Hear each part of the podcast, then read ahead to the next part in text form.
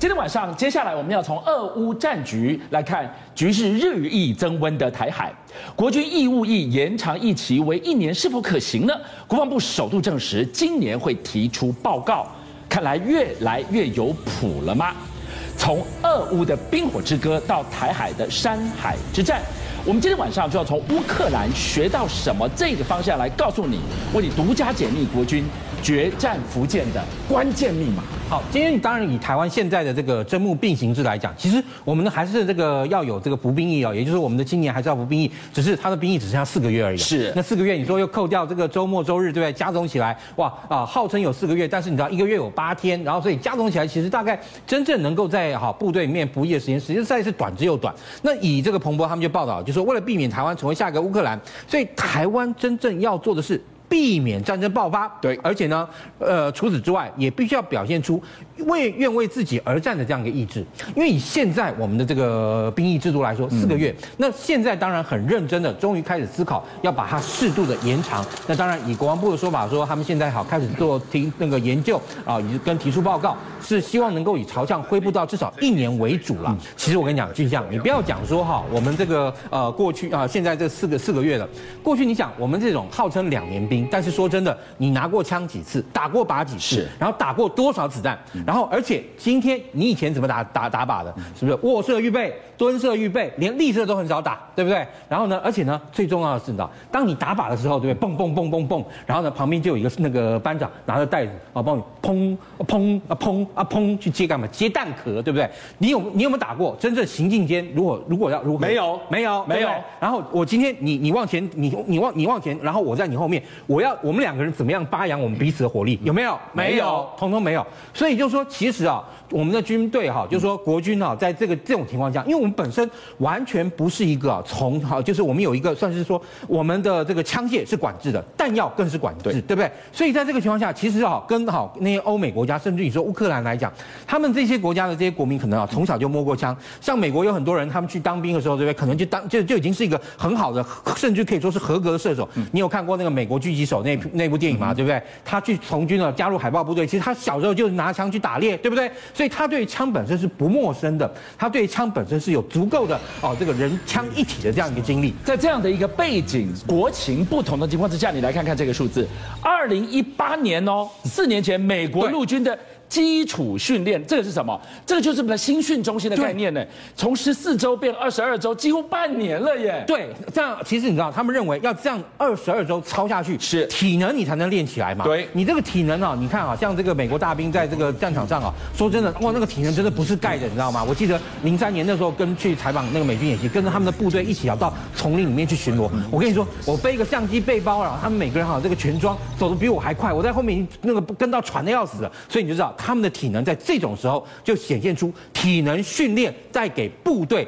作战时增进战力的重要性。自助而后人助。我们回头来看，时间过好快，一个月了。俄乌战争打到今天，刚刚好一个月，给了台湾什么启示？面面相向都是我们的一本教材。继续下午要带我们来解码国军。不管战术训练，不管是新购的军备武器也好，背后居然藏着决战福建的密码。好，现在啊，因为你看大陆其实，在台湾周边的这样一个演训啊，其实真的是越来越多。像比如说我们的东南沿海或者北部，都有相当多的这个大陆的机舰在海上活动。对，那对于我们来讲，你看，你到三月二十二号来说啊，就是前两天，基本上国防部那时候就在立法院说哈，今年哈到三月二十号，大陆的军机就已经来了两百五十余架次，跟去年同期相比翻倍啊，越来越多。几乎是翻倍，所以当然，因为你看啊，他在公海上、公海上活动，所以其实你没你没有办法奈奈他如何，所以在这个情况下，我们就必须要好对好未来有可能发生的状况要做准备。所以呢，在这个情况下，军方他们也有很多的这样想法嘛。那当然，在立法院报告说啊，说我们要那个勤政间作为，然后强化危机管理，然后加速军备筹获，然后精实部队战训，然后反制敌认知作战，跟深化这样一个区域链接。当然，这个深化区域链接这个地方呢，后面这一项最重要，我们好好收进去了。对，大家。就要注意到了，这个深化区域链接是怎么一回事呢？一号他们也说，哦，我们啊未来哈，我们跟美国买的这个 MQ 九无人 B 无人机，虽然说我们只有买四架，那大家都当初很期待啊，哇，这个 MQ 九无人机啊，死神啊，可以带飞弹啊，又可以飞啊，熊熊这个二十来个小时啊，这个可以奔袭上万公里。但对不起，现在如果我们今天拿到 MQ 九 B 的这个海上卫士无人机呢，我们不是这样用的。但是呢，你看，就像像这个镜头上，它呢会让它底下吊挂这样一个那个那个合成孔径雷达，让它呢能够哈在海峡中线这样长时间的这样飞行哦。因为如果你看它一上去以后，对不对？它这样这样子在这个海峡中跑马航线来回飞，一天飞一整天，是不是啊？你说大陆这边呢，所有动态基本上你全部可以掌握住，是因为哈合成孔径雷达的特色就是呢，它其实可以把整个雷达影像啊看出来啊，就是说它到底啊是什么样一个东西，或甚至你也可以透过其他的这种光电侦搜的这样一个设备，是因为它本身这样一个侦造夹层具有这样一个能力，所以哈你看哦，它一百一十四年啊，就民国二零二五年交接的时候，基本上来讲，好那个我们呢跟美国啊或跟跟周边的友邦就可以进行进行到一个叫连战链路里面，这是什么意思啊？也就是说，我们今天呢这个 MQ 九 B 无人机看到这样一个资讯，就可以让周边的这个友军啊哈可以看到啊这个我们在台海上空所收到的即时哈那个战场情报影像。今天我看到的，我可以链接到我的指挥战管中心。对，然后整个第一岛链也有很多死神呐、啊，死神看到他可以跟我 link 在一起吗？或者是说哈，其实以国国军来讲，国军现在要开发自己的那个侦察打击一体的这样一个无人机。其实啊，我们之前也也有像这样的这个呃那无人机在台北的这航太展中展示过。为什么呢？因为你看当时展示的无人机，它底下就有这个吊挂，吊挂等于说它就具备好这样一个挂载能力。那现在呢，我们这款无人机啊正在研发二点零版，也就是说它呢透过更大的发动机，然后呢让这个飞机未来升空以后具备侦察跟打击，甚至于呢接受来自于 MQ 九 B 无人机的这个战场战情资讯以后呢，它呢就可以让它的这样一个飞弹去对好攻击的源头进行打击。也就是你这么描述，有没有那个既视感非常的强烈？观众朋友，连续一个月我们天天关注俄乌的战况，这个乌克兰他怎么守了一个月，重挫俄罗斯？北约他没有实质派兵进去，但是一样。他就是透过这个链接，你给我打 A 射 B 岛啊，战情这个资讯非常重要。也就是说，他如果说能够透过战情资讯得知哈，在这个区域哈部署了这个大陆对我们有威胁性的这样的目标，再加上如果最重要一点啊，就是说，如果当我们已经承受了第一级，其实对台湾来说很重要一点就是说，不管美国或者什么都强调我们不但是要能够像现在加强我们的这个军事训练之外，承受第一级非常重要。你要承受第一级以后，这个时候等于就是潘朵拉的盒子打开，你也可以对对方进行反击了。好，夏伟今天给我们看到的这个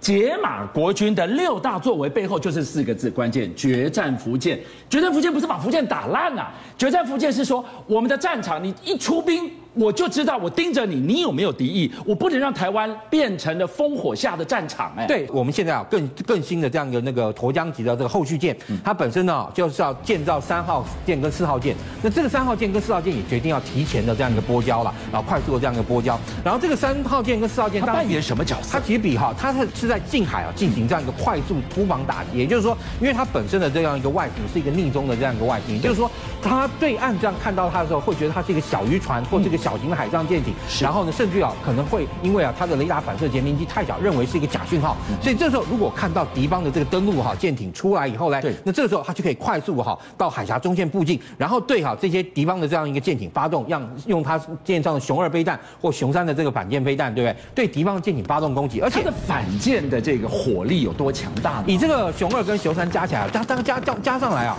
大概差不多有二十来枚的这个熊二跟熊三，数量非常庞大，外加上它其实自己还有带十。六枚的这样一个呃那个海麻呃就是海呃海剑二的这样一个防空飞弹，让哈现在啊这个沱江后继舰呢，它本身具备反舰跟防空的双重效能，也就是说它具有哈这个向前突击或者向对方哈发动攻击这样一个能力。因为你看二十八枚里面十六枚哈是这个海剑二，然后那等于说啊剩下的二那个十二呃这个十二枚啊都是啊反舰飞弹。那这个十二枚反舰飞弹，你不要说哎怎么只有十二枚那么少？对不起，如果你十二枚都丢出去，对不对？能够打中十二个目标，对不起，对方的船。一定好是属于那种大型的那种登陆舰艇，你打到一艘，其实对我们来说就有很大的一个帮助了。好，像我现在提到的是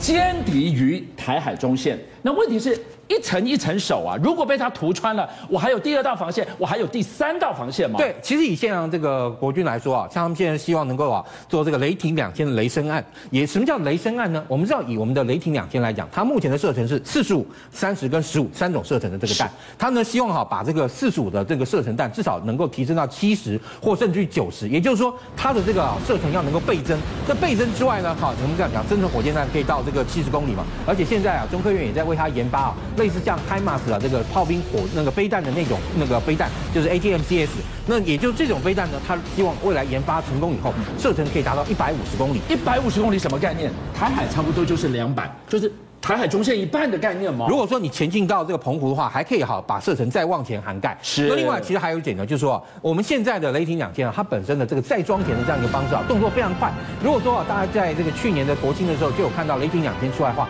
你会发现，哎，雷霆两千后面还跟着一台啊，跟发射车非常相似的这个弹药车。为什么呢？他们等于说啊，那个在战场上两台车尾对尾接在一起以后，就可以迅速的把已经发射掉的这个发射模组取下来，对，然后把弹药车上未发射模组装上去，而且呢，这中只要七。分钟啊啊就可以完成再装填，然后呢，在七分钟啊装填之后，三分钟啊就可以好备变准备接战，然后呢。那个在接那个准备接战之后，四十八秒左右就可以把一台雷霆两千上面的所有的火箭弹全部射出去，太快了。但如果雷霆两千这一关我没守住，又让它突穿，又有漏网之鱼，我怎么办？当然，现在如果哇，如果敌军啊那个成功登陆的话，是以现在啊那个陆军的这样一个概念，或他们希望啊能够获得这样一零五公里的这样一个战术炮车，嗯、也就是啊，其实这个概念跟美国的 M 幺幺两八的这个机动火力的这样一个那个炮车系统非常像，嗯、他们希望用云豹二代的。这样一个底盘比现在云豹一代的这个底盘呢，那个战那个作战战场效能啊，能够更好。而且呢，它啊现在呢，我们知道，由于我们希跟美国希望能够买这种一零五公里的这样一个车载那个那个炮的这样一个